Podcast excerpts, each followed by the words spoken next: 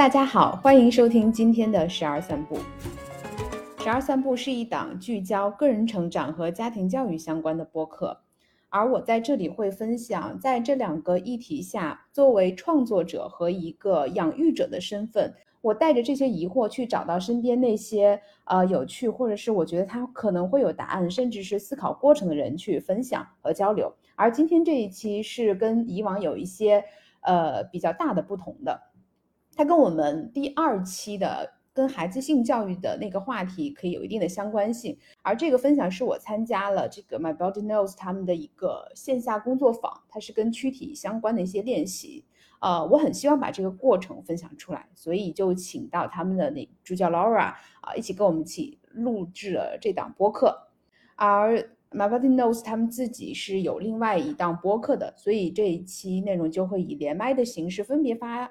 发出在两个不同的频道，嗯，如果大家感兴趣，也可以去关注 MBK，嗯，OK，那下面就开始我们的正式节目啦。我非常希望大家可以在评论里面给我们留言互动。今后十二散步在选取呃更多选题的时候，也会尽量采纳和听取大家的意见和建议。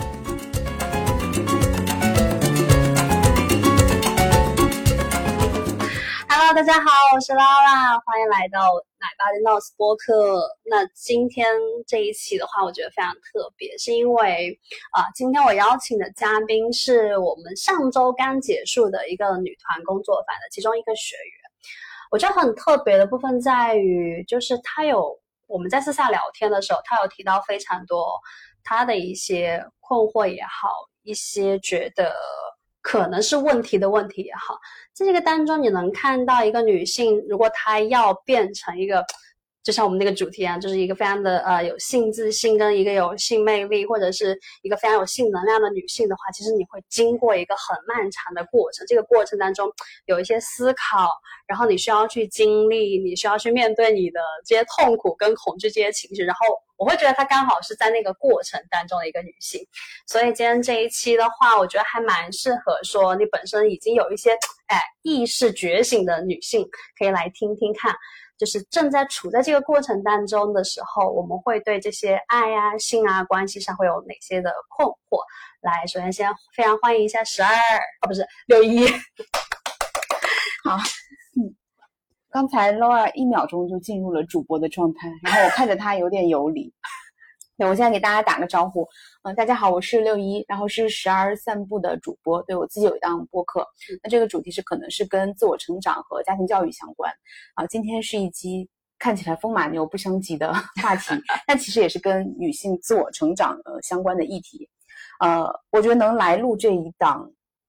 播客，也是我自己的一个尝试和突破吧。嗯嗯，对我也不知道会发生什么，发出去之后会 迎来什么，就是我其实还有点担心和忐忑的。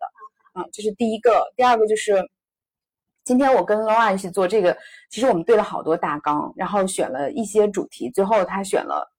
就他来采访我。对，就是我就从一个主持人变成了被采访者，所以我今天可能会暴露很多。对，你看我还是在担心刚才那个问题，有听到语速都开始加快了。嗯，对，所以如果你也对这个话题感兴趣，然后你也想要去看看我到底参加了什么神秘组织、什么神秘课程，或者我为什么来做这件事情，嗯，你可以听听看。嗯，好，下面交给 Laura。我觉得开头的时候，其实他其实六一刚刚提到那个点就很有意思，就是。呃，事实上，大家对于在谈论爱性关系这件事情上是会有一定的难度的。为何他刚刚就是语速加快，然后他说我一秒进入状态？事实上是因为我每天都在讲这些，所以我已经就是比较习惯了。可是回到一个可能，嗯，我不是说正常人，回到一个呃路人身上吧。就是非职业以外的路人身上，呃，去谈论自己对于爱啊、性啊关系上的一些看法，或许都不是困惑，只是一些看法的时候，也时常会很担心、很焦虑，说哇，这件事情会不会暴露自己的一些什么部分？那我会觉得这里面也应了，就是中国人说的一句话，就是危机危机有危就有机，就是当我们尝试去呃。袒露自己的一些想法的时候，事实上是一种帮我用另一个视角去看到我的那个想要的实际想要的那个东西是什么？这里就不得不回到来参加工作坊这件事情，因为其实呃六一参加的我们那个女性团体的工作坊。它本质上是一个呃比较多身体的练习，然后呃它是需要你在身体的练习当中去察觉你对一些呃是你对你自己的一个感受是什么。这里可能说起来大家会觉得说有一些莫名其妙，就是这到底在干嘛？就很像是在内观吗？还是在干嘛吗？会是有一点类似了，但它是跟这个爱性关系会有什么关会有什么关联呢？因为其实呃，人之所以会需要说，我想要一个很好的恋爱，我想要一段很棒的婚姻，我想要一个很完美的性，其实这个核心大家都以为说我只要找到一个足够匹配我这些需求的人，那我前面这些愿望都可以实现。事实上这是非常错误的，而且简直是离谱的。为什么？其实。回来就是回到那个重点上，因为所有的你想要的爱也好，关系也好，婚姻也好，事实上它是两个人在创造那个规则。那事实上我们无法去决定跟你创造规则那个人他会怎么想，你只能决定你自己。为你想要创造的这段关系也好，爱也好，性当中，你会去做什么？所以我们的躯体练习更多是回归到你本身，你想要的那个东西是什么？那我也很想要来采访一下六一，就是你为什么会想要来参加这个工作坊呢？那我刚才在听你表达的时候，有好几次想说我为什么来参加这个工作坊，但是真的被 Q 到这个问题的时候，有一种我不想说了的，嗯。就不想说话、不想表达的这个情绪，但我不懂为什么。嗯哼。但但是我就是既然要录了这个，我就想一下为什么要来。其实是是因为我觉得有一种嗯被束缚、被困在当下的感觉。就是我想做任何事情，我都不能够让自己去做决定。然后大的事情我很难做决策，甚至到小的事情我都很难做决策。这里面有一些客观的因素，呃，包括疫情，比如说被封在家里啊，这这种事情，或者是呃身边的一些事情，但是也有一些小事情，更多的其实是主观意识上，我就觉得自己可能在寻求一种安全感或者是庇护，然后把自己就是往后退缩，但这种退缩的过程中，我觉得自己在逐渐的把自己的主动权交出去，然后我回不来这种状态，然后这个演变成。我甚至做一件小事的决策，我可能都会很难。嗯，举个例子，比如说我要在家里面去整理东西、扔垃圾，然后断舍离，我发现太难了，因为我根本不知道该扔什么。嗯，然后我觉得更崩溃了，就是你完蛋了，你连垃圾都扔不了。其实也不是垃圾，就是你断舍离，就是哪些东西要，哪些东西不要。但它看起来是一件跟当下或者是跟我们来参加这个工作坊无关的事情，但其实是相关的。这也是这个工作坊会吸引我的原因。呃，最早就是被 Nancy 的那段舞蹈。舞蹈对，我之前有尝试过一些呃身体上或者呼吸上的练习，比如说我会跟一个老师去学那个阿斯汤加瑜伽，呃，我觉得特别好，就是因为他一直在强调呼吸，然后在动作之前体式之前是你的呼吸，我觉得这个可能就是我需要的东西，把这个当做工具，我能进入到一种比较宁静的状态。在之前，我有跟另外一个老师去尝试过一些躯体上的那一些。呃，学习，比如说这个有点叫叫 movement，它有点基于舞蹈啊、瑜伽各种运动的一个结合啊，或者是即兴啊这种这种类型的东西。嗯，但是我发现，就是舞蹈本身和这些动作本身，又会让我觉得还是有限制，因为我要去学它的规则，嗯，我要去做它的动作，嗯，但是有的时候我身体是有限制的，这样。但 Nancy 给我的感觉不是的，Nancy 给我的感觉就是他。知道他当下要什么，然后他所有的东西，他每个动作他都可以自己决定，想怎么调就怎么调，就是那个样子，而且展现出来的就是很美，很有感染力，很有生命力那个状态。但他不是说一套编排的这样动作你要学，然后去还原跟他一模一样，不是的。我更渴求的是那层底层的东西，就是那种对自己的确信感。嗯，听起来像是一个我想要变得更清晰，还有一个部分是听下来是一个。我的身体好像处在一个很模糊的状态，然后我在我我我听到的部分是一个，我想要知道我到底要干嘛，然后因为有很多的外力让我变得越来越模糊，因为有好像我连做一个小小的选择都不行的时候，我又会多对自己多一个那个情绪过来，那个对对。那个情绪有点像是否定的，可是又好像不是什么大事，就是它会有一个反复横跳，有一点点矛盾的状态。就是我一方面在说啊，我知道这个事情它没有那么重要，它也不是什么大事，可是另外一方面我又很确认说，我好像丢失掉了什么东西，不然的话我不会是这么糊糊的感觉。就像我今天录这个播客，包括刚才我不知道说什么那种状态，嗯哼，我从来没有录过一期这么迷茫的播客。每一次开始前，我都非常清晰的知道我要邀请谁，我要聊什么，我对他感兴趣的点是什么，可能呈现的是什么，以及可能听众会是什么样的人感兴趣，什么样的人不感兴趣。啊，我现在当下有点不知道我在干什么，但是就出于一种 直觉和信任，我觉得这这个事情是。可以跟 Laura 一起做，嗯，这点是我确认的。但具体怎么做和怎么呈现这块，我很模糊的一塌糊涂。嗯，我觉得借由你这个例子，我也可以说一下我对这个部分的一些想法。嗯，事实上我会觉得这是一个人的常态，就是你还记得我们在那个是常态，对，Yeah，迷茫是常态，就是。你还记得我在我们在女团上有一个环节是在呃呃对话一个对话，就是你跟你的身体的某些部位做对话，然后我和我的搭档分到那一组，我们讲了很久很久，然后大家都很好奇。因为我们一度欢声笑语，然后大家都很好奇，就是我们那一组到底讲了什么，而且为什么我们那一组花的时间那么长？因为别的组的成员分享的时候说，哦，我讲到我的那个身体对话的时候，我我觉得不知道怎么样，就是说放，而甚至还有点抗拒，所以我不知道怎么会去表达。所以这里面的时候，当时我就跟大家提到一个点，说我说，哦，其实我们那一组没有在讲什么，我们那一组就是。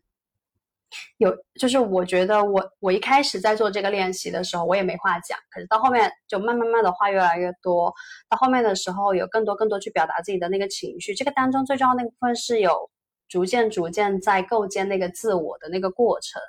所以我会觉得说，嗯，大家会觉得我连我连我要我连我要不要扔垃圾这个事情，我好像都很模糊的时候，事实上是另外一种变相的说。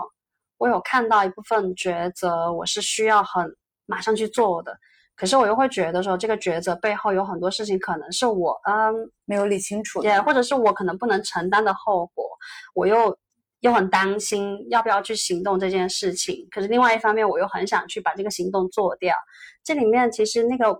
东西摇摆不定，一方面是人不可能一直很清晰，因为人的状态是会一直更新的，可能此刻。我很清晰的知道我要表达什么，下一刻的时候我就不知道了。但另外一方面，其实是我觉得那是一个你想要去探索你的自我的一个呃点，一个一个 point。因为事实上，只有你对你自己的现有的那个生活，你产生了质疑，才有可能去构建那个自我。如果你一直都觉得很顺风顺水，就这样吧，就那样吧，也没有怎样的时候，可能你从来是没有过跟自己的对话的。正是因为你有那个犹豫的瞬间，有那个觉得哎哪里不对的那个点的时候，这个时候才是说哎，我好像要去建立一个新的规则哦，我好像应不应该是我过往的那个生活？这个时候，在这个打破的这个部分的时候，那个自我才会一点一点呈现出来。所以我并没有觉得说大家会觉得一定要很清晰的那个状态是好的，我反而会觉得说，如果我既允许就是。我有清晰的时候，我也很允许说，我就是那种很迷茫、很懵逼的时候啊。做这个练习的时候，为什么别人这么会表达，我不会表达？然后我这时候如果是一个允许自己的人，可能会想说，嗯，我这一期的时候就只想讲这么多，我可能就只想讲两句话，只想讲三句话，maybe 下一次会好。就是带着一个这个心态的时候，那个自我就回来了一点。因为我会觉得说，大家所谓的那个自我，可能都会觉得说是一个。嗯，很自私，或者是你没有在管别人的那个状态。但回到我这里，我反而会觉得说，我要先理解我自己，我才能共情别人。所以那个自我是我应该要先理解我所做的一切的事情，然后在我产生犹豫的时候，我不是第一个反应出来说，我连扔垃圾这样的决定做不好，反而是那个说，哦，我今天可能没有准备好扔垃圾。那明天再说，就是因为如果没有那个否定的那个情绪的时候，到了明天要扔垃圾的时候，我就会告诉我自己说：“哦，昨天没有人，今天也还没有准备好嘛，好像也不是那么难做这个决定，那可以试试看。”就是这些的心境，我会觉得说，它是一个允许自己又迷茫，允许自己就是糊糊涂涂的那个状态的时候，就不会出现那个我一定要 A 或者一定要 B 的那个状态，这样会对自己来说是一个比较合适的调整。我会觉得说他是这样子，嗯，特别好的一个反馈和就是你这边的这个觉察，对啊，因为我是之前也这样。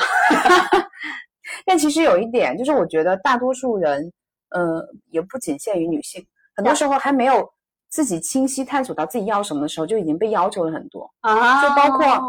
有，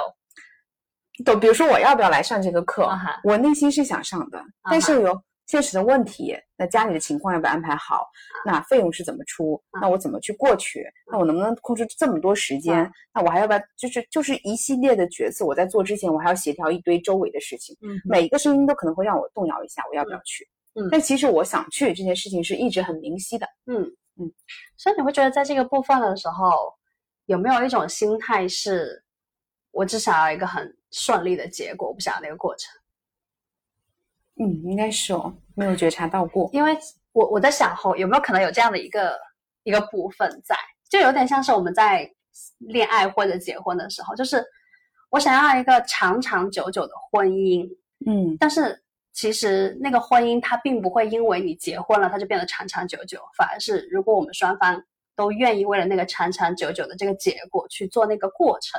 那极有可能会产生那个结果。但大但可能我们的思维里面会觉得说。我只要一个能跟我承诺长长久久的人，我就一定能达到一个长长久久的婚姻。嗯，那回到上课这件事情上，可能也是这样的，就是我很想上这个课程，但是我只是想要很顺利的去上课，我不想要这个当中，比如说我的呃行程要去做调整，比如说我我还有一些什么，比如像我有小孩，我可能要去，如果我要上班的话，我的小孩就没有人管，我可能就得找另外一个人来看我的小孩。还有就是呃这个时间他在外地。我可能就得搭高铁啊，搭什么？万一这个绿绿码什么又出现什么问题的话怎么办？就是我可能，如果我们一直在担心说他的那个随之而来这些这些很小很小的事情，他一直在担心这个事情，然后我就会觉得好像那个结果就没有那么欣喜了。但如果就像我们小时候上学的时候，你也不会说早上吃两个油条，不吃一个油条两个鸡蛋，我就能考一百分，这是一个很美好的想象。可是现实就是。平常的时候该念书要念书，老师该讲什么时候我要在听的时候才有可能考一百分。可是我们每个人都很希望就是直接到达那个结果啊！我觉得这也许是每一个人都会觉得，就是因为太辛苦了。我觉得，就是如果我们愿意去承认啊，这些这个我要达到那个结果就是很辛苦很辛苦的话，maybe 他对我们来说也就没有那么想要那个结果了。或者就是我可能会有一个心态，就是哦，这是我应该的，就是我因为我需要达到那个结果，所以我可能需要改行程，我需要把我的小孩安排好，我需要去呃提前去看到说当地的那个什么核酸啊，它是一个什么样的状态。就是如果我把那个我感觉到很痛苦的那些细节，我把它改成说哦，我为了要达到那个目的，所以我要做这些事情，这个时候那个驱动力就改变了嘛，你就不会觉得说它是个痛苦，而是哇。我很我很成功哦，因为我要为了达成我这个目的，我有在一点一点安排我的事情，我把这个事情它变得越来越的清晰。因为你知道，就是如果我只我这边打断一下，特别有共鸣，就是我事实上也是这样做的，就是我后来就是不去管那些所有的事情，我就觉得我确实要上，然后我就直接就是 深夜付款下了单，然后。剩下事情就一路安排呀，就走一步看一步呀。做你那些事情，我觉得都不是问题，因为我确认我想做，那我就想办法去做就行了呀。除了不可抗力之外，但是，嗯哼，我不相信我自己的感觉，就是我想去啊哈。就是我这次好像是碰巧尝试了一次，而且踩对了。但大多数时候是我有这个感觉的时候，我就开始否认我自己的感觉了。你真的想去吗？你为什么想去呢？你是不是被洗脑了？你是不是被 PUA 了？就是各种各样的声音，它都会出来。你这样做对吗？你是不是又错了？又怕犯错呀，或者是怎么样？就全都会来。嗯，那那你觉得你这次上完课之后，你觉得感觉如何呢？就是跟你当初想来的时候的那个心态相比，你觉得上完课之后你的那个感觉是如何呢？我觉得放松一点，就是结果上是这样子的，也就是跟刚才 Laura 讲的那个主题可以类似的，就是我没有，我有一个相对清晰的目的地或者是结果。但是怎么过去我还不知道，然后我对于要去这件事儿是百分之百确认了，然后我就能过去。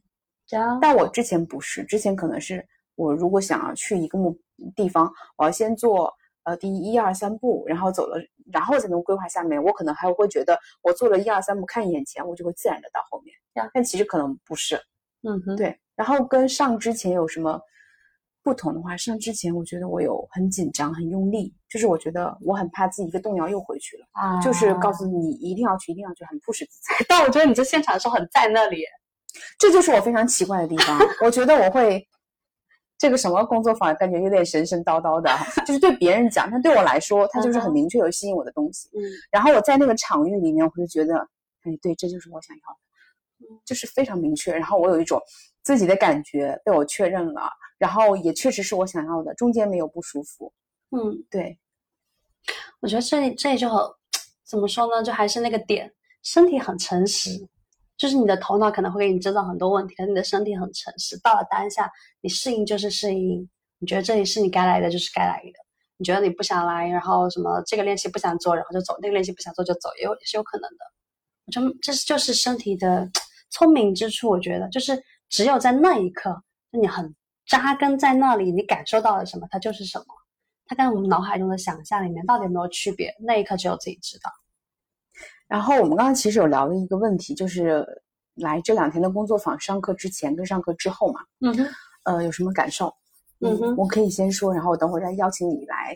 呃，聊一下，就是你看到我的 OK 啊一些变化，OK 啊，嗯。我这个课上完之后，我就跟我几个闺蜜说：“我说我去上了一个 什么什么样的课，回来跟你们分享。”结果，呃，课还没上完一半的时间，礼拜六晚上就会被他们就被他们问：“现在可以分享了吗？是是什么情况？”我说：“回头吧，那个还很累。”结果到礼拜天之后，现在可以回头了吗？可以分享了吗？就是被拉在大家比你还急。对，我说我给了几个关键词，一个是痛苦爱好者，嗯哼，一个是活在人间，嗯哼，嗯，还有一个是。性惩罚，嗯哼，嗯，还有暂时想不起来了，就先提这几个。然后痛苦爱好者是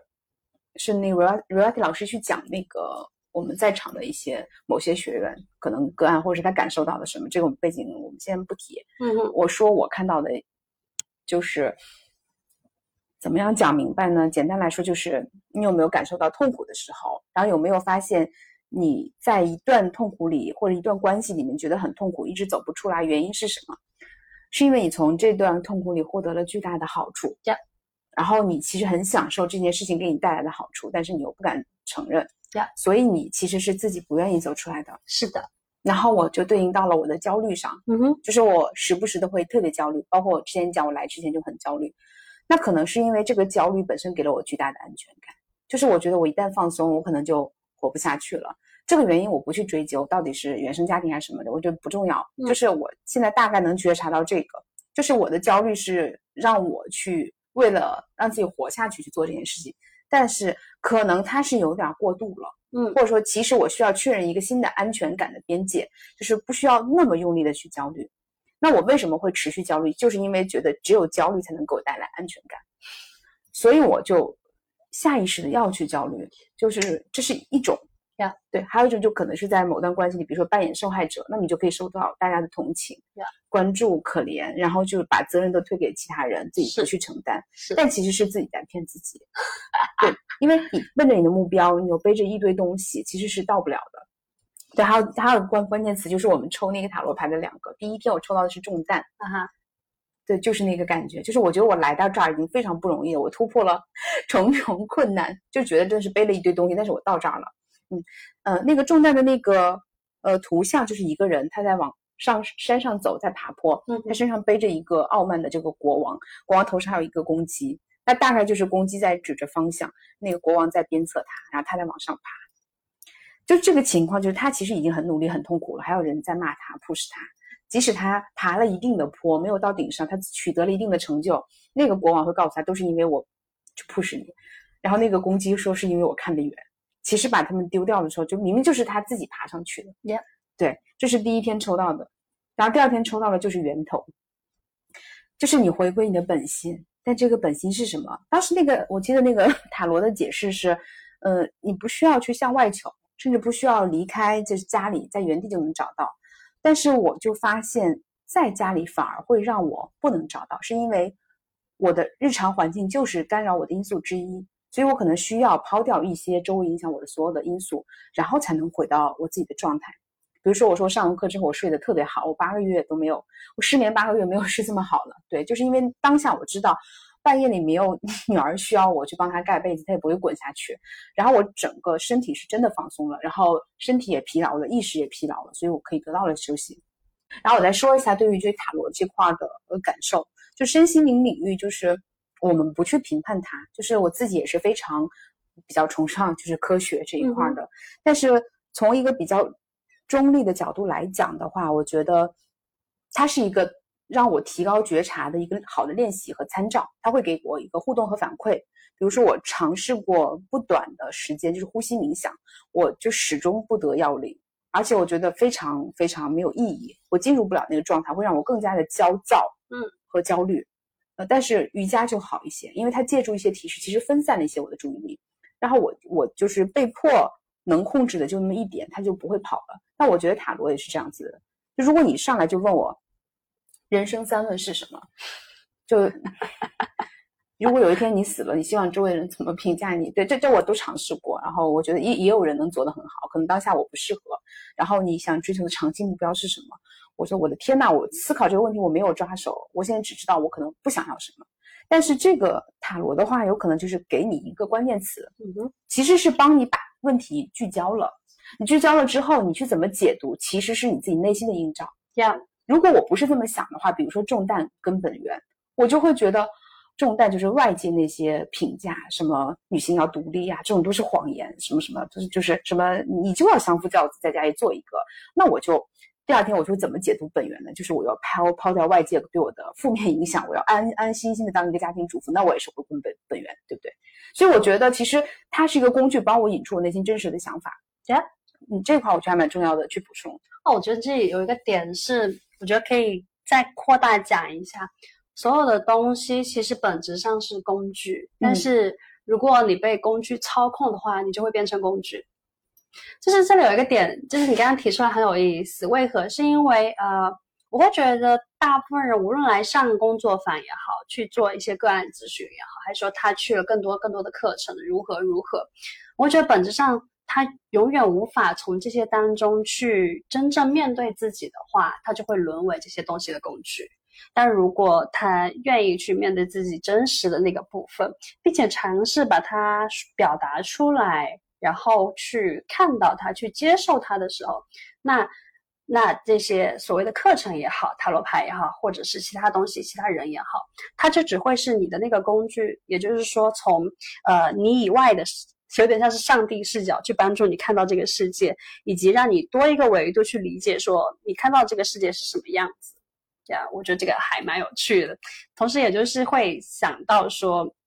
有处，因为很多人来上我们类型的课程，他总是抱着一个我有很多问题的那个心态，就是你开头讲到的那个关于受害者的那个部分，我会觉得在这里的时候，他可能自己都意识不到说，当我在说我有问题的时候，我得到的甜头是什么，他只会觉得哇，我已经这么苦了，为什么你们还要这样讲我？是因为我会觉得人觉得自己没有力量或者无法解决任何事情的那个源头，其实来源于我认为我没有力量，我认为我做不到这些一切事情，我认为我所有东西都解决不了，因为我已经先放弃我自己了，所以别的东西都是这样子。哪怕他可能知道说我在这个东西里面，我可以学会如何清晰的去分辨一些事情；我在另外一个工具里面，我可以去看到说当下我的那个渴求。可是他在这个前面这一趴的时候，他已经决定要放弃自己了，但他自己还要用一些很好的理由，例如就是我觉得我没有准备好，我觉得如何如何。当然，我并不一定说大家都是这样，我并不是在批判大家这样是不 OK 的还是如何。我只是希望借助这个话题延伸到这里的时候，我会想说，你你愿意听到这里，肯定你是愿意去思考事情的人，那为何不愿意去看看说你到底有没有在？尝到这个所谓的受害者的甜头这件事情，因为我觉得这是一个比人生那个灵魂拷问更拷问的部分。对，这就其实我想引出另外一个话题，就是其实我之前想跟想跟我跟 Nancy 提过，说想跟他聊一下，但这个我后来发现，其实不是说我想跟 Nancy 聊，是我自己很想聊，嗯哼，就是关于脆弱这一块，嗯就是刚刚提到痛苦，痛苦是一个我可以对外表达的东西，我特别痛苦，因为我是被动被被加诸的这些东西，嗯哼，但其实我展示的是我的脆弱，但是我是不愿意对外承认说我好脆弱的，我弱小，因为我觉得这是一种就是好像自己不行，又又不能做到这一点。嗯但事实上，你真正脆弱的部分是你真正在意的部分 Yeah 也是你内心其实最最接近自己、最真实的部分。所以刚才 Laura 在提，就是你尝试真实表达自己的时候，就能看到什么巴拉巴拉哦，大家回去听。就是我觉得非常难，是因为你要看到自己就很难。但是有一个分享的方法，就是你看到自己最脆弱的点，你最不想让别人知道的是什么，你可以自己去问问自己。我觉得这里面呃可以再讲的清晰一点的部分，是我听到的一个部分是，大家会觉得坦诚脆弱这个部分里面，我其实最在意的是我坦诚出来那些东西嘛，maybe，但我觉得大部分人更害怕的部分是，当我说出来之后，他人是一个什么样的反应？嗯有些人可能会回应我，有些人可能会指责我，有些人可能会夸奖我，有些人可能 maybe 什么反应都有。但我会觉得，大家真实的那个恐惧是来源于他人的回来弹回来的这个东西是什么。嗯那我会发现，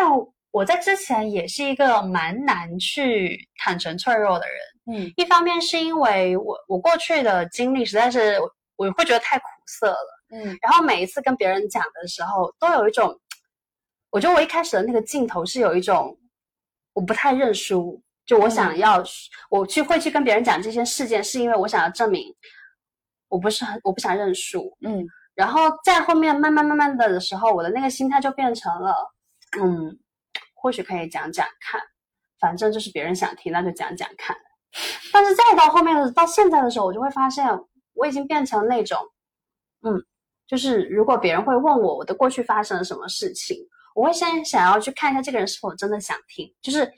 如果他只是一个类似于打招呼，类似于呃八卦，类似于是那种我其实只是想要找个话题聊的话，那我可能就不会去很真实的回应他。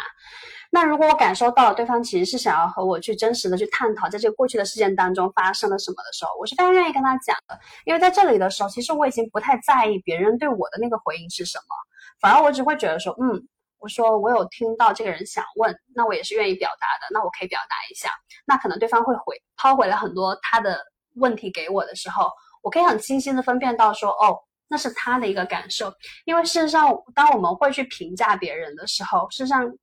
大部分是因为我做不到别人那样，所以我要评价他，我要把他拉回到跟我一样的位置，不然不就显得我很 low 吗？不然就不是显得我很不聪明，我做不到这件事情吗？嗯那所以其实你能看到，就是评价你的人，他比你更脆弱。嗯，如果他不是比你更脆弱的话，他一定会站在你平等的面向，或者是站在你的正向的那个方向去回应你，他是什么东西，他听到了什么。所以我觉得这个部分是很有意思的，因为你有提到说表达真实这件事情是很是很难的嘛，所以我会觉得说，这里面如果我们大家都已经有一个呃思维的认知上会觉得说很难，最主要是很难这个词，那事实上这里面我们会给自己增加一个新的束缚。所以其实回应到了你前面的一些话题，就是你有讲到你来之前会有觉得有很多的束缚的部分，我们常常会觉得那些束缚可能是外面我的背景给到我的，嗯嗯但事实上可能极有可能我只是困在我自己的那个思维的牢笼里面。这里面可能大家会觉得，就是我们站着说话不腰疼，就是难道你真的可以不在乎别人对你的评价吗？嗯难道我改变你的认，改变自己的认知，说哦我不在乎我，我脸皮很厚，我真的就是我觉得啊你们这些人就是垃圾，所以才会评论我。难道真的你就是这样去就可以改变什么吗？当然不是这个意思，但我想说的那个思维的牢笼的意思是说，事实上没有人可以真正左右你的意志，或者是让你去干你不想干的事情。事实上，真正决定这一切的是我自己。然后我们会我们会觉得是外在的压力也好，是因为我们想要把这个锅甩回给外在。比如我会说，都是我的父母，然后就是小的时候也不管我，然后就是这样或者那样，然后让我选了一个这么，就是我太缺爱了，所以我选了一个很错误的老公。然后其实这里面就是把锅甩给了父母。如果我们愿意回到我们自己身上去看到我的那个认知层面里面，我对于这些束缚的看法的时候，我就会看到说，哦，因为就是我不想要去承担责任，我不想要去承担，呃，就是我的婚姻很失败这件事情，或者是我不想要去承担说。我在这段关系里面，我一直很懦弱，无法去回应什么，无法去主动做出什么。当他人伤害我的时候，我也没有去保护好我自己。我我不敢去承认这件事情。我唯一可以做的事情是，把这件事情定一个性质，它是谁造成的？谁让我变成今天这样子的？我的原生家庭嘛。哇，很大一口锅，很好。我觉得什么都可以背回去，那就回到那里，我就把这些锅扔回去之后，哎。我就没事了，我我就可以继续往前走了。但事实上，如果我还是打破这层束缚的时候，我愿意看到是我自己给我加的束缚，那才有可能创造一个新的经验出来。我比如我回到关于 我觉得选的老公不好的这件事情，我可能不会觉得说哦，我我我会我会去承认，我的确是很缺爱，所以我随便找了一根救命稻草，我就嫁过去了。那我会看，我会愿意去承认我很缺爱这件事情。难道缺爱这件事情不好吗？难道缺爱这件事情是谁的错误吗？难道缺爱这件事情，它有什么很很很原罪吗？没有啊，嗯，没有人不想要被爱吧，嗯，没没有人不想要有一个怎什么样的好的关系吧？没有人不是这样子的。我只是我缺爱，那就缺爱了。那我可以做的事情是什么？maybe 是哎，回到我自己身上。我可以去训练一下我爱的能力吗？我可以去尝试感知一下我爱这件事情吗？在这里的时候，才是把那个束缚真正的打开。然后以及就是在这里的时候，诶，如果我回到了我自己身上，我看到说我要去创造爱件爱的能力这件事情的时候，我才有可能接触到后面的这些人，告诉我说，哦，原来爱这件事情是你自己要先有，才有有有富余，你再匀给别人。你要没有的话，就不要匀出去了，爱你自己就好了。当你接触到更多多样化的一些观念、多元化的一些观念的时候，你自然你的那个束缚，它本来它只是很小的一个空间，然后你变得更大的空间的时候，你才会理解说，这世上就是有很多人对于这件事情有很多不同的看法。我之前的束缚是因为我只有 A 看法，但我现在有 B、C、D、E、F，所以当有些人对我的看法不一样，他过来评价我的时候，我就会。回来看一下我这边有一大箩筐的东西的时候，他只是抛过来一个东西，然后我这一大箩筐随便一个东西都可以把它寄回去的时候，那我就并不会在乎说哦他在对我评价，我的那个束缚是从这里裸开的，而不是说我脸皮厚了就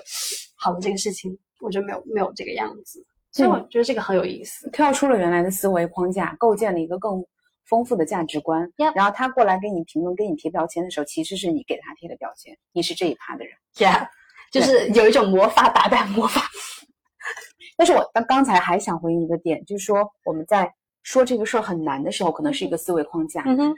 但是在这之前还有一个思维框架，就是你就说你自己的真实想法，这个很难吗？不是很简单的事情吗？嗯。这是一种更让大家，就是我听到更多的声音，就是你自己怎么想，你就去怎么去弄嘛。嗯。就是很多人觉得这个事情是很简单，我不知道身边到底有多少人觉得简单，但对我来说。我花了很长的时间才意识到他对我不简单，嗯，因为我之前觉得他简单的时候，我就会更加责备自己，怎么这么简单？别人做得到，我不行，怎么连断舍离扔哪件衣服都不知道？就这样子。行，我我觉得这里面就很很有意思。回到如果是在我们的那个课程当中的时候，我觉得也很有意思，就是比如我们做那个呼吸练习的时候，嗯，我我们这一期其实还好，但还是比较投入的做呼吸练习。我以往做呼吸练习，因为我之前是在前面代课的。所以我就会看稍微补充一下，就是我们这个线下工作坊，呃，它虽然叫这个，我们回头会把一些介绍放到这里，对团体工作，对，但其实它更多的是一些呃，建立你身体之间，就是躯体工作跟自己身体真实链接的一些呃工作坊。所以线下的时候其实是老师让你抛开所有的理论和观念，带你。通过自己身体的一些练习去觉察，自己去找感觉，所以说会有大量的身体练习。然后我们刚才 Laura 提到是其中的一个呼吸练习，对，对。然后我们有一个呼吸练习，其实非常简单，是你站在原地，嗯，然后它会有一些音乐，然后你的呼吸跟着那个音乐，你的骨盆去做移动，然后你那个音乐会越来越快，然后你的呼吸也会加快。那这也是很有意思的一个部分，就是很多人会看别人怎么做。这第一，就他们的反应，第一是看别人在干嘛，在做什么，嗯。第二反应就是他可能有些位置他可以呼吸的很顺畅，但到了有些位置他就完全盯住，然后整个人卡在那里。然后还有一些人是他会在课后的会表达说，哎，我在刚刚那个呼吸练习中我看到了什么。然后有些人就说，哇，为什么我都没有这种感觉？其实这里面是一个非常。我们就是哪怕是我这样描述，你也会觉得是个非常简单的练习。可是有些人 OK，有些人不 OK。我这里的 OK 的意思是说，他可能有些人可以完整的做完整个练习，有些人是不行的。有些人不行的时候，做不完这个练习也就罢了，他要看一下周围人在干嘛。其实这里回到你的那个点上是有点异曲同工之妙的，就是嗯，我们都认为做一些事情很简单，说出我真实的想法，做一个呼吸练习很简单。可是，在做的过程中，我会。老是忍不住去看看别人在干嘛，嗯，反而忘记了我原来到底要做什么这件事情。就是我要去表达我真实的想法，这里的时候我表达不出来，我更多的时候看到的可能是为什么我表达不出来，而不是看到说，哎，我想表达那个点是什么来着？就是如果我的那个专注力一直在于我想表达的这件事情本身，而不是为什么我做不到这件事情的时候，其实那个部分也是可以。缓解掉很多的，因为哪怕我们回头来看这件事情的时候，我们可能讨论到更多的是为何我做不到，为何他人对我有评价。可是我不是一直专注在说，我想表达的就是哒哒哒哒哒，就是无法回到这件事情上，专注在这一件事上，一直去持续的去讨论。我就是要表达这个，我就是要表达这个，这种这种，我觉得可能是以中以我们国人的话，就是这种钻牛角尖的这种人越来越少了。就是我坚持要表达出来我的这件事情的那个那个那个力量和。啊，我表达不出来，啊，周围人会这样看，表，我觉得表达这件事情很复杂的那个力量，相比来说，这个弱很多。大家已经好像忘记了说，我原来的那个初衷是什么，但我越来越看到我周围发生的那个东西是什么。我不知道你有没有注意到，你或许可以回去想想看，这个点是很有意思的。就是当我对这个事情，我没有办法去，呃，不是没有办法，就是当我对这个事情，我就是想表达我。但我表达不出来的时候，我就会发现我的脑子里满脑子的那个思维在于我为什么不那个部分，而不是我要如何坚持让我去做到这件事情。因为你知道，这个这也是一个思维陷阱的部分，在于如果我一直观察我不的那个部分的时候，你会发现有很多很多东西。但我如果我只是很简单去做了，如果只是很简单去做了，我就是要说，就是要说，就是要说，就是要说，就是要说，哎，没有任何问题。就是你也不会体察到说我有别的情绪在这里。这里有一个很好，就是大家为什么说就是呃有的时候傻人有傻福，因为他没有这些人的这些对自己的批判，他只有就是我坚持要做那个部分。嗯，这一点就是想要回应的还挺多的。对，但是呃，我觉得每个人的自身经历有自己想说的部分。嗯，就比如说你对某件事情你感到很愤怒，周围的人不理解的时候，你这个时候是选择。呃，压抑自己，让自己保持沉默，还是说你表达出来？但表达出来不代表就事情有天翻地覆的变化。但是你尊重你自己，你没有在自己压抑自己。呀，是的，这个就是，嗯，我会觉得就是有点回到了源头。当我重复的在做一件事情，我并不会觉得这件事情困难，而且我会在这个重复的练习当中，真正看到为何我要如此坚持。当我在很坚持做这件事情，它一定对我来说势必是有一些价值的。这个价值是什么？也许它不是一些我们可以衡量的东西，它只是我的脑海的当中的一些，我觉得一些品质。我觉得我要坚持去为呃一些我觉得很愤怒的事情愤怒发生，是因为我想要维持我应该有的这个人本身应该有的这个愤怒，因为这才是我的那个力量的根源。也许是这个样子。我我常常会觉得就是。大家谈到性的时候，好像永远谈到的是一些呃性行为这个部分。但是我们每一次，无论是团体课程还是线下，我们一定会跟大家说，你生活中所有的决定，你所有的想法，其实跟性都会有关联。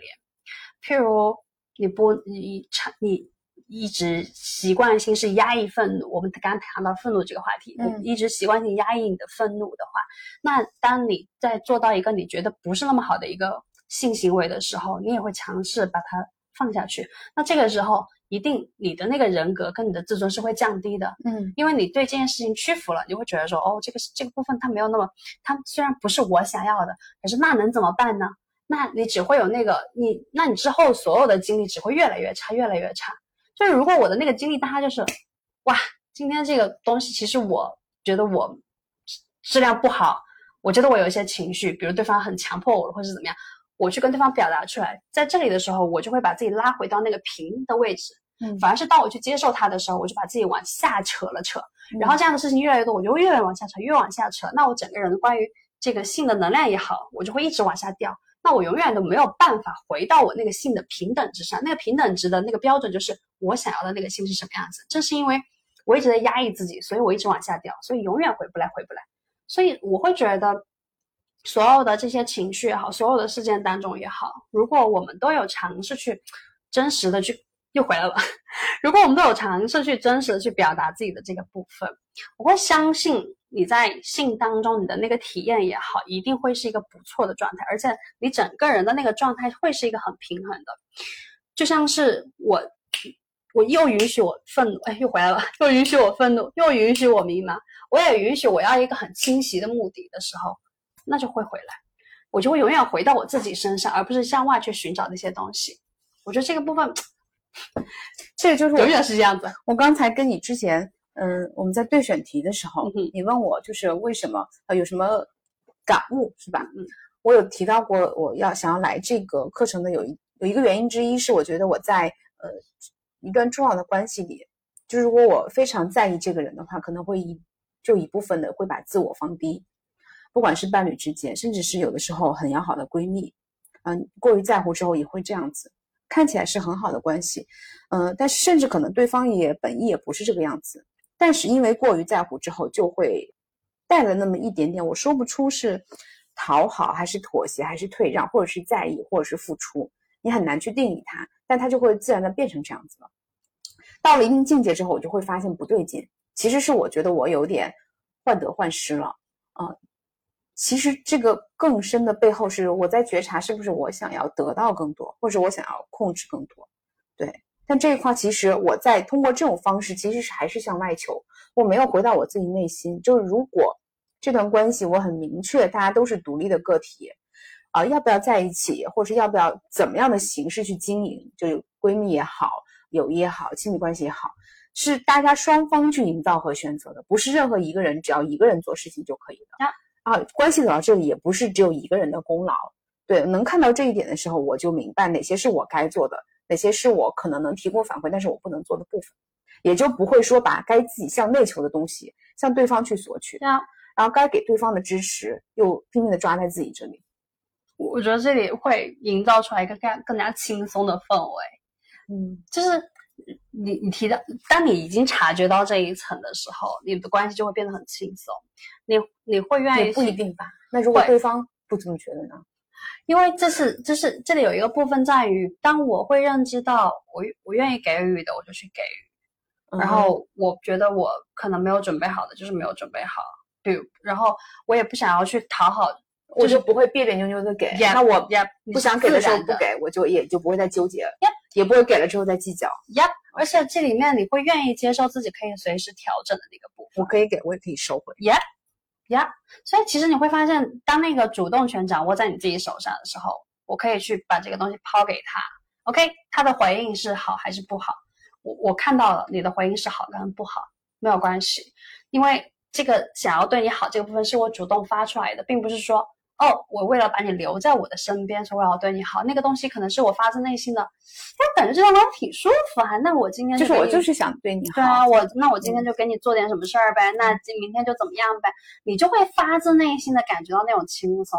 何况我会觉得说，如果你是一个轻松的状态，对方自然也能感受到啊，对方也会觉得哇，跟这个人在一起其实相处很舒服的话，那为什么不相处下去啊？我觉得大家都是这种状态，大家会觉得那种一一一定要靠套路或怎样，我觉得是因为没有好好被爱过吧。对，一定是因为他也不知道怎么样去，他没有被爱过，所以不知道该怎么去爱。然后那个自然的状态，它出来了就是出来了，没有出来就是没有出来。那个呼吸练习做上去了就是做上去了，做不上去就做不上去。甚至有一些父母就是对小孩有时候也会带一点点过度在意亲子关系，有的时候可能会带一点点失衡，或者是讨好的部分。其实你刚刚在说那个重大那张牌的时候，我就想到了家庭关系是这样子，嗯家庭关系跟那张牌有点类似。就是家庭里面总有一个人觉得这个家会维持像现在这样都是我的功劳，和你这个走路的人没有关系。父母也是这样，你会变成今天这样子都是我的功劳，和你本人没有什么关系。嗯然后在这个当中，我不说所有家庭，我只是嗯会觉得在这个当中，你真的很深刻的体会到，就是没有被支持，没有被看到，没有被接纳。就主体性没有被支持。对而且我作为本人来讲，我会觉得很很不轻松，然后更深刻的怀疑自己。这里面就是那个非常深的，我不能与我的身体链接，因为我最亲近的人也是这样看待我的，所以我无法，我就是只能一直这样这样这样这样一直往下往下背着这个很重的东西往前走。这里虽然谈到的是一个父母关系，可是其实就是跟我们自己本身也还是一样的。我父母的关系其实很大程度也决定了我们的爱情关系是什么样子的。父母对你的态度 和父母对你的关系，决定了你对世界和你对其他人的关系。呀因为父母本身就是我们在出生之后第一个接触的社会人啊，所以我们在看到他们的就是这样。为什么我会？我并不是说原生家庭一定有罪，而是因为就是，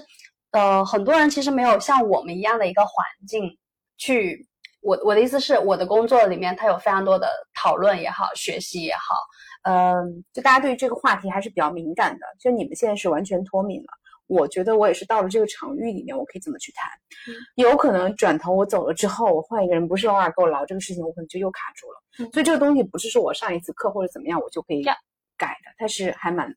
需要时间的。但我觉得如果我真的想，它是一个可以慢慢走出来的过程。呀，它是一个突破口。并且这是一个特别反常识的点，就是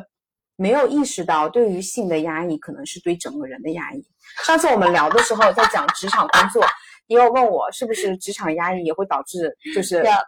这这就是我们都说互联网大厂或者是那个就互联网的人就是或者是九九六是没有性生活巴拉巴拉，但其实就是因为因为没有性生活，然后各种压抑其实是联系在一起的，它不是一种呃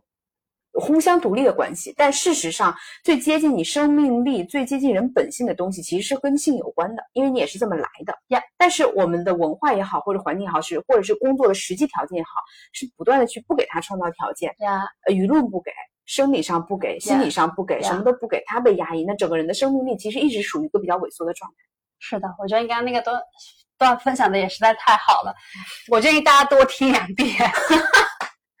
对，这是一个我想要来的这个课程的原因之一。我想借回一些外界的力量，当我有一些明确的方向之后，看能不能拿回一些自己对生命的一些掌控，或者是我不想那么多，我就觉得很感兴趣，我就来。嗯，然后其实我也想问 Laura 一个问题，就是，嗯，就是你来从你的角度来观察到我来上课的话，有没有什么变化，或者是其他人，就是你可以你想分享的话。啊、我会觉，其实我们早，我们第一天早上的时候，是我站在那里，然后你过来跟我说，你听了我的播客，叭叭叭，然后我说，哇，就是我当时以为你年纪很小，就是我觉得你应该就才二十出头这样，就是年纪非常小大，家听到了吗？我看起来只有二十出头。真的，我刚刚刚想说，哦，就是在问这个问题，然后你当时有问到我一些，就是说，哦，那你有在乎别人评价或什么的时候，然后我当时就说，哦，没有，就是 who cares，然后。然后我当时还只是觉得说你应该是那种比较好学的小女孩的那个感觉，应该是那种状态，你知道吗？后面做身体练习的时候，然后我就有听到你的一些发言跟分享的时候，我就想说，诶，这女生比我想象中更加柔软是怎么回事？就是因为我觉得在开场的时候，你问我问题的时候，我觉得是一个非常有条理的输出，嗯就感觉每天应该在做项目，然后就记笔记，一二三四五六 点。目的性很明确。对，我觉得你应该是那种类型啊。嗯可是可是我觉得你在做练习的时候是比较柔软的，嗯然后没有我想象的那种，就是很很逻辑清晰，很咚咚咚就开始输出那种感觉。嗯我觉得这里面有一个部分是因为我们的身体跟我们的大脑的确就是不太一样，身体呈现出来那个状态是不一样的。然后，嗯，我们后面有在做一个练习的时候，我有我有我有在你的旁边，然后我有跟你说呼吸。记得呼吸，然后全程大概那个练习有二十到三十分钟吧，嗯我全程一直在重复这句话：呼吸，记得呼吸。OK，Why？、是我为什么会忘记呼吸？我我觉得不是忘记，是你没有意识。就是我觉得是这么定义，就是嗯我呼吸其实一直在呼吸的，嗯但是我有没有带觉察的呼吸？比如说用力的，就是还是我就只是无意识的呼吸？对我，我对，因为我们在做那个练习的时候，我们跟大家说，你需要比较大口的打开你的嘴巴去呼气，这里面是会让大家，首先第一个是你有更深刻的那个呼吸的感觉，其次是你是需要通过这个很有意识的呼吸，去让你进入到那个状态当中去的。很多时候就是头头，因为我我就看到你的大脑跟身体一直在切断，一直切断，一直切断。我本来站得远远的，然后我就过去，然后我就想说啊。要让它沉下来，然后让它进入到那个状态当中去。然后我就跟一直跟你说你要呼吸，然后就是我的意识去想其他事情走神的，就没有用来控制呼吸。对，对，你你那你怎么看出来的？因为你的状态就是你的脸和你的那个身体的那个语言就不太符合。就这里面有一个肢体的。呃，OK，肢体语言的部分，大家大家回头可以找相关方面的书可以看看。所以我所以我当时跟你一直说呼吸，我觉得这个部分也是一个蛮有意思的点。嗯，就是我们都以为，就有点像是，嗯，我们都以为我们在做某些事情，可事实上我们只是人在魂不在那里。嗯，但这里并没有一个。觉得你做错了，没有这个意思，只是我会觉得，如果我们可以，我们的呼吸如果可以帮助我们更投入到那个状态当中去的话，这对我们来说是一个更好的事情。因为，呃，我们大脑有很多的批判嘛，你做很多事情很多批判。可是，如果我的呼吸能够让我回来，回到我身体真正想要做的事情去做它，而不是去管我的大脑在想什么的时候，这时候人的痛苦会减少百分之八十。只要你按照你的身体做事的话，但。呼吸还有一个点就是，它会让我回来，让我去分辨，说我到底想不想要这个部分。因为我，因为你，你其实可以回去之后，可以再尝试看看做那个练习的时候，你是带着那个呼吸去做，跟你不带呼吸去做，我相信你完全一定会有两种感受。你也许不需要做那么长，二十到三十分钟，做个五分钟、十分钟，你只是去对比看看，你都会发现说，你会在那种很投入的状态当中，你能够意识到我此刻。想要的那个东西是什么？反而是当我没有那个呼吸的时候，我可能就是不知道在干嘛，在哪儿，然后我也不知道这个周围好多人哦。对我现在感受是什么？现在在干嘛啊？我怎么可以做这样啊？是一类的，就是会出来的。你你能明显的感觉到，这里这里有一个部分，不管是男性还是女性，其实都会有。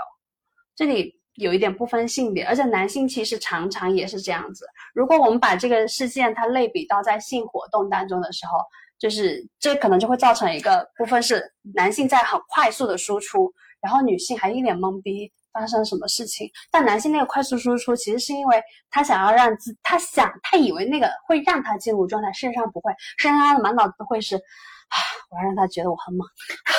我要让他觉得我很能干啊，那个电视剧里面都是这样演的，如果不这样做的话，他会不会觉得我很弱啊？然后他如果没有爽到怎么办？那女生就是发生什么事，这人在干嘛？我我。他是个机器吗？他好无情啊！他在耕地吗？他在干嘛？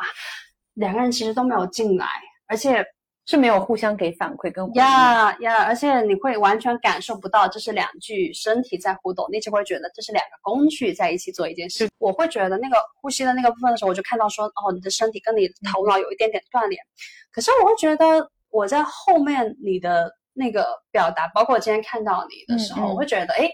那个。柔软的部分，它变得那个劲儿出来了。因为我在你的练习当中也是看到你是一个比较坚韧的那个感觉。然后我今天看到你的时候也是这个感觉，身体语言吧，就是它，你你并不像我看到你的那个状态是那种粉粉柔。哎，如果有个颜色的话，我会觉得我在那个那个最开始看到你的是粉色。虽然你穿了一个蓝白相间的大象的那个沙龙，我觉得那沙龙也很适合你，说实话。但是我会觉得在整个练习中能看到你是一个。坚韧的那个劲儿出来了，而且我会觉得你刚好处在这个想要探索自己的这个过程中。但很有意思的一个部分是，虽然你一边挣扎，可是你在一边行动。你比很多人已经走在了前面。很多人就是我在挣扎，啊，挣扎好痛苦啊，我要沉下去了啊，谁来救救我？但你不是这样子的，你虽然在挣扎，可是你选择去向外求救，你做了一些事情。我并不是说你来上我们的工作坊，我们的工作坊能救你，不是这个意思。我只是觉得，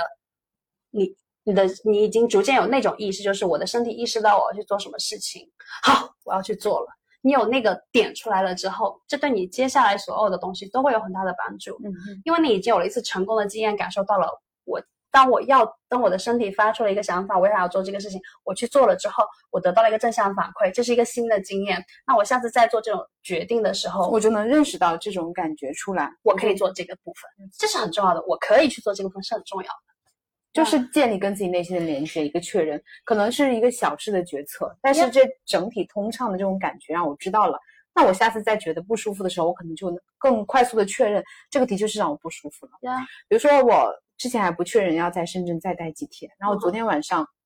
跟朋友在海边，然后突然下暴下暴雨，三秒之三秒钟之内下暴雨，我当时感觉怎么这么大的雨？然后雨停了之后，我有一个感觉就是我想离开深圳。嗯，对，所以我就可能今天晚上就走。所以我觉得不需要去呃去规划、去安排、去提前约谁或者是怎么样，就是。呃，不要给自己设限，就给自己一段空间。比如说，就是一段十天的时间，你可以出去旅行，去任意地方。嗯，你在什么时候回去就好。那这里面怎么安排？不需要刻意，就是你当下怎么想就怎么做。天，不觉得这样很轻松吗？这样的人生多轻松，多快乐，反正都会死的嘛。呀，对，最终的大结局都这样呀呀呀。OK，是这样。但那个，我跟你说，这个我可以跟。就是那个我可以里面其实又会分成，有些人是我控制的我可以，有些人是我接纳所有的我可以，这里面就区别还是很大的。呀，而且要看当事人的那个他是通过什么创造了这个我可以的这个经验。如果他是通过控制获得的那个经验，他就会觉得控制是他成功的那条法则。嗯，但如果他是通过允许自己做了很多事情的经验，那他会对自己的那个状态就是会比较平整。这里面就是有一个很重要的点，就是。把合适的人放到合适的路上去，因为通过控制得来的是因为那是一个你的工具，而且很快你就会被控制这件事情所吞噬。大家都以为说我要控制情绪，我要控制我自己做一个好妈妈，我要控制我做一个好员工，我要控制我做一个好老婆。是有很多这种事情的时候，事实上你是在被那个控制反噬，嗯，你并没有。我并没有说你就是做那个什么自己就一定是好事，我只是想要回应到控制这个部分里面那个反噬是很大的，而且那并不是你真正想要的，你只是又一次做了你的思维的傀儡。但是如果你是通过一个允许得到的时候，你自己会看到说，在这个当中有就是有，没有就是没有，我会很相信我身体的那个感受，因为我因为如果我要一直违背我身体的感受去做出任何事情，这只会让我更痛苦、更消耗。跌得越来越深，这样的人生一点都不轻松、不幸福、不快乐，也不会有力量。See，yeah，是这样子的。我觉得，你知道，这这一期的播客听起来非常玄学，就是我很像是那种教人做人的人。对不起大家，我回头可以剪一剪。讲到这里的时候，我还蛮想问问看你自己私人的部分，关于，因为其实我们前面谈到了舒服，嗯，谈到了说。讲对于这件事情的难度，我我想去做什么事情，我总觉得有一些困难的程度。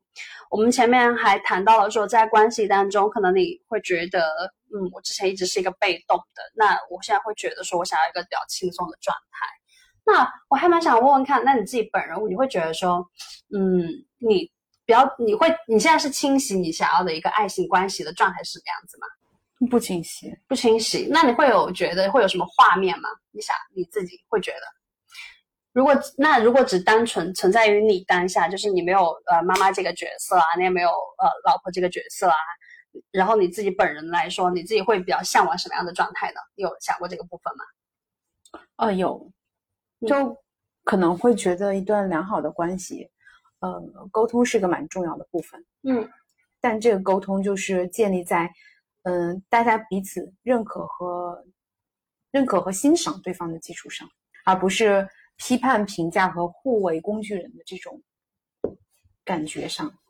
就是我认可你为这段关系所做的一切，为这个家所做的一切，我也能看到。我知道我很辛苦，但我也知道你的付出。呃，但不会觉得都是某一方，然后这种就会生出一些傲慢或者是偏见。就是任何一方都可能会有，所以会是一个相互看到的部分，这个非常关键，就是基于欣赏和认可的相互看见，然后再去看那些外界的问题，就会发现其实那些问题没什么，就把它当成问题一个一个解决就好了，或者不解决又怎么样？但是自己和对方一一直在互相推开的话，那没有办法去做任何问题，就做任何，就面对困难，甚至合作都很难。嗯，我是这个当中听到了一个比较。比不要就是老话常谈。我觉得世界当中有非常多的爱，才能做到这个部分。嗯，大家都会希望有一个这样的状态，但是这个当中，我们之所以觉得要求高，maybe 是觉得它很难实现嘛。嗯哼，嗯哼。但这个当中，我觉得是一个大家都要去不断的训练自己那个能力的肌肉的状态。如果就是我的心中有这样的一个期待，那我就是要去，又回到了开头，我要去经历这个过程。我和对方可以做的一些事情是什么，然后去训练那个能力，然后才可能到达那个结尾。但我觉得很有意思的部分是，我又听到了“沟通”两个字，就是大家在向往一段好的关系的时候，好像永远都会提到“沟通”这个词。所以你觉得沟通是没有我们想象的那么重要，是吗？嗯，我觉得对我来讲，或者它不只是说坐下来面对面语言的沟通。嗯，我觉得对我来讲，可能是大家一起做了什么，大家能在一起做什么，以及双方以及对方给我的感觉是不是比较轻松的。我比较，哦哦，我好像就是比较在意，就是我和对方处在一起，两个人。会不会比较轻松这件事情？嗯，因为我觉得，哪怕是像我这样每天在谈论这些事情的人，可是真实的和他人存在在一起的时候，还是会跟有些人就没有办法轻松下来。嗯，然后跟有些人的时候，你见他第一面就很轻松。嗯，然后这里面我觉得最大的差别，可能是我们双方互相给对方的那个投射。嗯，就是我我可能是那个呃，OK，你想讲可以讲啊啊，你如果不想讲没有关系啊。啊，这个问题怎么看啊？就我永远可能想要尝试做一个比较中立的人，嗯，不去给你评价，嗯，尝试去了解你的想法。虽然我尝试这样做，可是当对方给我的反馈是一个铜墙铁壁，就是他永远永远是那种把你隔在外面的时候，我也没有办法做到很轻松。嗯，这就又回到了前面讲的，就是呃，我们都希望所有人，就是我们抛出去的球，别人可以接，嗯。但是如果有些人他就是硬不接你的球，然后或者是或者就是他都不让你发球，那你就会觉得没有办法轻松下来。就算我再是一个非常能够包容别人的人，我也做不到这件事情。所以我会觉得那个轻松，当那个所谓的轻松这件事情，可能就是双方不是对方不是说要有一些嗯怎么样很厉害的技巧或怎么样，而是那个很真诚的能够表达这个部分，我才会觉得是轻松的，就是。比如我，我跟他说，哎，我想约你约你出来吃吃饭，你要不要出来？对方可能不想跟我出来，他就跟我说，哦，我现在不想出去，今天很热啊，什么一类的。我说 OK，这个我可以接受，这个我也会觉得是轻松的。可如果是那种啊，你要不要出来出来跟我一起吃饭？对方就会说，嗯，我是很想去啦，呃，然后就卡住，然后等到一个小时之后再给你回消息，嗯，我刚刚去干嘛了？就是他没没有给你一个回应，他不跟你说去还是不去，但是你在等，但是我在等，对这种我就 no no no，我就觉得这个人没有办法真诚，我就做不到跟他有一个轻松的状态，所以我好像会觉得，对那个对方能够比较真诚、比较轻松状态，对我来讲，我觉得是会是我对一个关系里面比较期待的状态，嗯嗯，就很有意思。我可能期待就还有一点，就是也不是期待，就是在关系的两个人。大家都不会觉得自己做的不好，你也不会觉得自己错了。很多时候会觉得，嗯，对方还没到我的这个境界。就是我在这么看对方的时候，我觉得你现在是可能处于某个部分，我看到你的，你没有看到你。但可能对方也觉得你现在在什么什么境界，我看到你的，你没有看到你自己，或者你没有看到我，对，确实很难到一个这个地步，就是很傲慢。我觉得听起来像是大家都在向下兼容对另一半的，大家都觉得自己在向下兼容。我觉得事实就是这样子啊。这里很有趣，就是因为我我听到这个部分的时候，我想到了我之前的我，就是常常那种在做人家的老师一样，常常指挥别人应该要这样，应该要那样，啊什么的。我觉得我现在想起来都觉得我自己之前很烦啊，但现在就会是那种，哎，我们现在在干嘛？做饭？哎，我们那我们做个什么吃的？就是投入到每一件事件当中去，不再指导别人，一定要按照我的想法做的时候，觉得哇，那个轻松也会出来。哇，突然觉得就是你提到这个点，我我就是会觉得哇，大家都在无意识做这件事情，就是向下 兼容，因为没有人觉得自己是需要被人兼容的那个。大家觉得自己很厉害吗？不然呢？啊，我觉得我之前可能是那种无意识的想要去教别人做事，但现在就会觉得别人有好多都说我不懂哦，就是我除了我的职业以外，我都是盲区。OK，嗯，好，我们想想前前面还有一些话题没有讲吗？还是你有什么话题想要补充吗？关于我另外一个关键词性惩罚，OK，要讲吗？可以啊，可以。啊就我们在做一个练习的时候，大家觉得，呃 e a t i 老师有讲，大家可能打不开，他没有请任何人来分享经历。他说他还看到了，呃，就是有在利用，就对于性的这个看法和了解，有人在利用性。那利用性的话，就是，呃，他利用性可以获得什么？嗯，获取什么？嗯，或者是惩罚什么？嗯。就是他，他把性当成了一种权利，嗯，或者是一种工具。那惩罚别人的时候，也可能惩罚自己，嗯。那我就觉得“惩罚”这个词很微妙，嗯，就是当他没有提出来之前，我都没有意识到这种惩罚可能是一种表达不满，其实可能是一种抗争，可能它不是惩罚，但是他其实这种否定的这种表态，不仅是惩罚了对方，可能也是惩罚自己，嗯。就是我意识到的还是这一块，就是我们不能够去愉悦的或者接受，或甚至是谈论这个话题，就是因为它本身可能去触及这个话题，就会感觉要被惩罚。这里面其实讲的那个部分是，呃，我我的理解啊，我的理解其实是他讲到性不能当做工具，也不可以当做武器，嗯哼，它可以一个奖赏，但是给自己或者给他呀呀，但是它不能作为一个工具或者武器，还是你的表达比较好。毕竟本行嘛，然后这里面其实有有有一个点，我觉得你刚刚讲到惩罚这个词很微妙的时候，我我其实有想到，我想到的部分是哈，嗯，我觉得微妙，就是对我来讲，惩罚那个点是我真的是要他去做一些呃，就是 BDSM 里面的这个惩罚，我我想到其实是在这里，不是我的惩罚很微妙，是我没有意识到我自己有这个权利，或者说我已经在行使这个权利。嗯哈，然后我我其实想要扩张讲的那个部分是说，我觉得我在我在做这些行为的时候，在做 BDSM 的一些惩罚的时候，我其实就有感觉到性的背后是权利这件事情。我之前其实是意识不到的，我是在做亲密关系也是，对我是在做了这个做了这个项目之后才感觉到说，哦，原来性的背后是权利这件事情，因为它看起来像是一个行为，但是你要怎么做？然后什么样的方式，谁是主动的那个人，以及在这个当中你会获得什么？其实这个背后都是权力带来带过来的东西。嗯，而且往往愿意去主动做这个事情的人，他就占据了那个权利。而且，但是，但是这个主动的人，你做了这件事情，真正获得那个后面获得的这个人，有有可能是被动的那个人。所以这个这个里面就是。也，我我想到那个微妙是在这里，是觉得很有意思的部分。但回过头来讲，我觉得那个 Rivati 老师可能想表达的部分，就是回到那里，就是性不是一个工具或者是武器。呃，我们想要去拿它对付谁，拿它对付你的伴侣嘛，拿它对付你自己嘛，其实到最后，它都不会是一个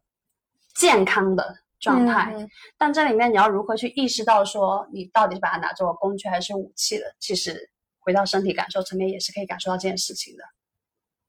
紧张、防备、不够放松。Yeah，Yeah，而且还有可能是那种你想要表演，我就是要表现的我很厉害的那个部分也是有的。就是它可能是工具层面，对它不，它可能不是那种负面的状态，但它可能是以一个你看起来很积极的状态表现。但是它回到来，回到源头来说，都是那种我为了要怎样，所以要表现的怎样。哦，我觉得好像好像看不出 Laura 老师是人生导师。我觉得好像你上这堂课里面，好像接受到更多是一种思维上的认知，思维上的开阔的感觉。嗯，是的，嗯，或者是更偏心灵层面上，哲学层面上。啊，所以今天其实我们聊了还蛮多的关于一些。看起来很小的事情，但其实可能每个事件它都会跟性有千丝万缕的联系。那到最后，肯定要做一个售后。所以你觉得我们这一期女性团体课程，你自己会怎么样去？嗯，你觉得它是一个什么样的课程呢？还有就是你会觉得在这一次的躯体练习当中，你有没有一些关于身体和自我关系的一些感受想要分享给大家的？听众朋友们，这是一节舞蹈课。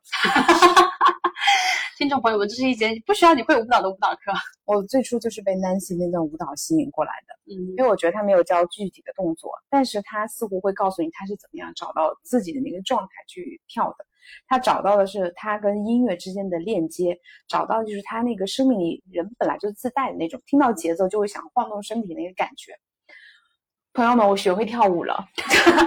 我觉得我在这两天的各种躯体练习里面，比我想象中的融入。嗯我觉得这是一个我自我打开的过程嗯。如果让我之前去想象我在人群中跳舞跳舞，我觉得很羞耻。但现在的话，只要闭上眼睛就可以了。所以你们见了我的面，也不要让我跳舞，除非你们闭上眼睛。